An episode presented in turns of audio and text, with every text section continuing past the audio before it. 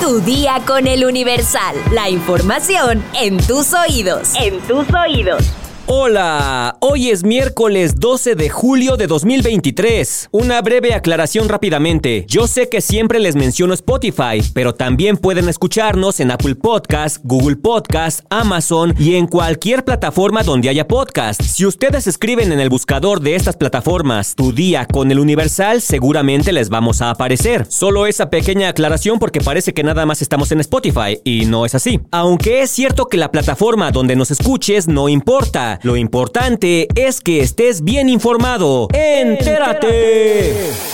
Nación.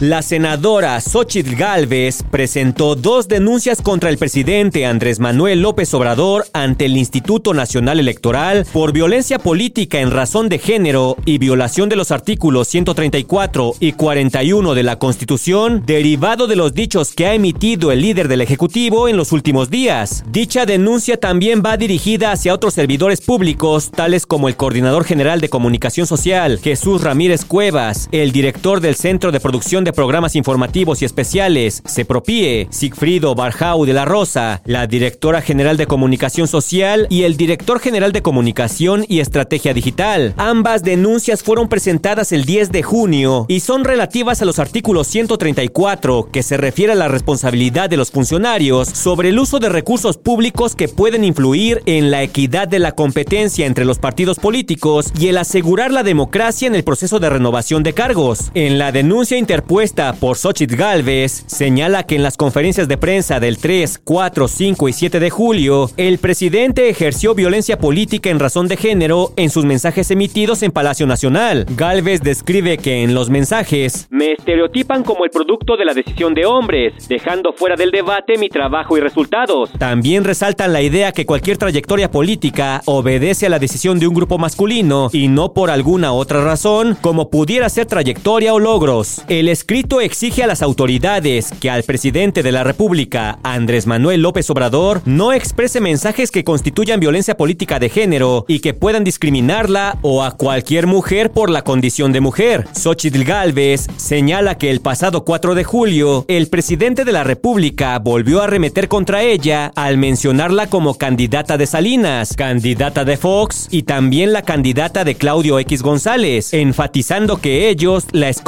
como candidata. En sus redes sociales, la senadora acusó que el presidente ha hablado de ella por siete días consecutivos en la conferencia matutina, dejando a un lado los problemas por los que está atravesando el país. Metrópoli. Las intensas lluvias de la tarde de este 11 de julio dejaron encharcamientos e inundaciones en diferentes puntos de la Ciudad de México, lo que generó caos vial, puesto que los vehículos no podían avanzar. De acuerdo con la información de la Secretaría de Gestión Integral de Riesgos y Protección Civil, la lluvia tuvo un tamaño de 15 y 29 milímetros aproximadamente, además de la caída de granizo. La duración y la cantidad de lluvia de este martes provocaron corrientes de agua en calles y avenidas, por lo que se recomendó tener precaución por caídas de ramas, árboles y lonas. Entre los puntos más afectados se encontró la alcaldía Iztapalapa en la avenida República Federal, la alcaldía Cuauhtémoc en Doctor Velasco y Niños Héroes en la colonia Doctores, en la colonia Centro entre Bucareli y Paseo de la Reforma y en la alcaldía Venustiano Carranza en el eje 1 Norte y Circuito Interior. Estados. Vinculan a proceso a exfuncionario de Hidalgo que cobró más de 600 mil pesos por una obra que no se ejecutó. Tras una denuncia iniciada por el ayuntamiento en contra del exfuncionario, se le fincó por el delito de ejercicio indebido del servicio público. Alcalde de San Luis Potosí presume cachorro de lince como mascota. El gobernador Ricardo Gallardo aseveró que llamará a Emanuel Díaz, alcalde de Villa de Zaragoza, para saber qué está haciendo en materia de seguridad en vez de estar presumiendo a su gatito. Me parece que vi un lindo gatito. Madres buscadoras piden a Marcelo Ebrard que las acompañe para que conozca los peligros y carencias que enfrentan. Durante la asamblea informativa del aspirante presidencial, el ex canciller enfatizó su idea de utilizar las tecnologías en materia de seguridad como la inteligencia artificial hallan cuatro cuerpos maniatados en Jerez, Zacatecas, y ordenan retirar de los postes sus cédulas de desaparecidos. Los cuerpos estaban atados de pies y manos cerca de la carretera a la altura de la comunidad de Ermita de Guadalupe. Surge un nuevo video de la alcaldesa Norma Otilia Hernández de Chilpancingo con presunto líder de los ardillos. La grabación se difundió luego de que concluyó el bloqueo en la autopista del Sol que mantenían pobladores y transportistas de los municipios de Chilpancingo, Chilapa, José Joaquín Herrera y Acatepec. Mundo. El embajador de México en la India, Federico Salas Lofte, confirmó este martes 11 de julio el fallecimiento de los cinco mexicanos, así como del piloto nepalí que iban a bordo de un helicóptero de Mananj Air con destino hacia el Monte Everest. Hasta la mañana de este 11 de julio se desconocía la causa del accidente. Sin embargo, el embajador indicó que las condiciones climáticas no eran favorables, por lo que este fenómeno pudo haber provocado el incidente. Fuentes oficiales informaron a la agencia Que después de la autopsia los cuerpos serán entregados a sus respectivas familias. En el helicóptero de la compañía Manage Air viajaban cinco ciudadanos mexicanos de una misma familia, una pareja y sus tres hijos que habían alquilado el aparato para ver la montaña desde el aire. Por su parte, la Secretaría de Turismo está en coordinación con la Secretaría de Relaciones Exteriores nepalí para iniciar la repatriación de los cuerpos de los cinco mexicanos.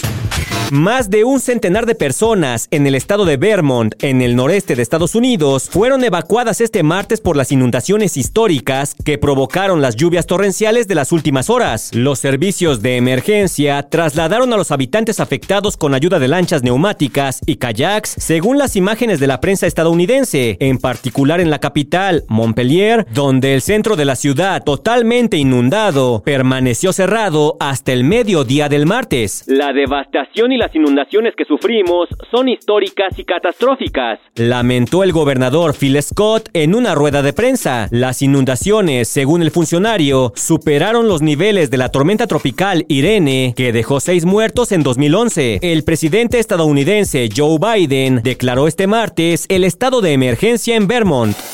Espectáculos. Ya que estos días hemos estado hablando de Luis Miguel, resulta que el Sol de México fue captado en su reciente visita a la clínica capilar Bojanini, ubicada en la capital española, donde se le vio con un nuevo look. Aparentemente el cabello del intérprete luce más abundante en comparación con fotografías tomadas meses atrás, según medios locales. Dicha clínica es propiedad de Enrique Ponce, quien estuvo casado con la diseñadora de moda y actual pareja de Luis Miguel, Paloma Cuevas. La relación entre Luis Miguel y Paloma ha generado polémica debido a la gran amistad que existía entre el cantante y el torero. Incluso, Luis Miguel es el padrino de bautizo de Paloma, la hija menor de Paloma y Enrique, o sea que anda con la comadre. Dicha clínica realiza tratamientos de anticalvicie como microinjerto y tratamiento para el cuidado de la piel, esto tanto para hombres como para mujeres. Pues hay que cotizar, ¿no? ¿Quieres una receta para preparar atole de ajonjolí en esta temporada de lluvias? Descúbrelo en nuestra sección menú en eluniversal.com.mx. Vamos a leer unos cuantos comentarios. Mi sección favorita. Daniel Hernández García nos dice que para futuras referencias de material sensible, se refiere a los audios con groserías, solo basta un recordatorio que diga que se pide discreción de la escucha y que los adultos cuiden a los menores. Gracias Daniel, lo tomaremos en cuenta. Jorge López L nos dice me gustó este podcast, he escuchado otros, pero este tiene notas distintas y la manera de narrarlo, buen trabajo. Muchas gracias Jorge. Sara Magali Rojas dice que como cantante, Ninel Conde es un excelente comediante.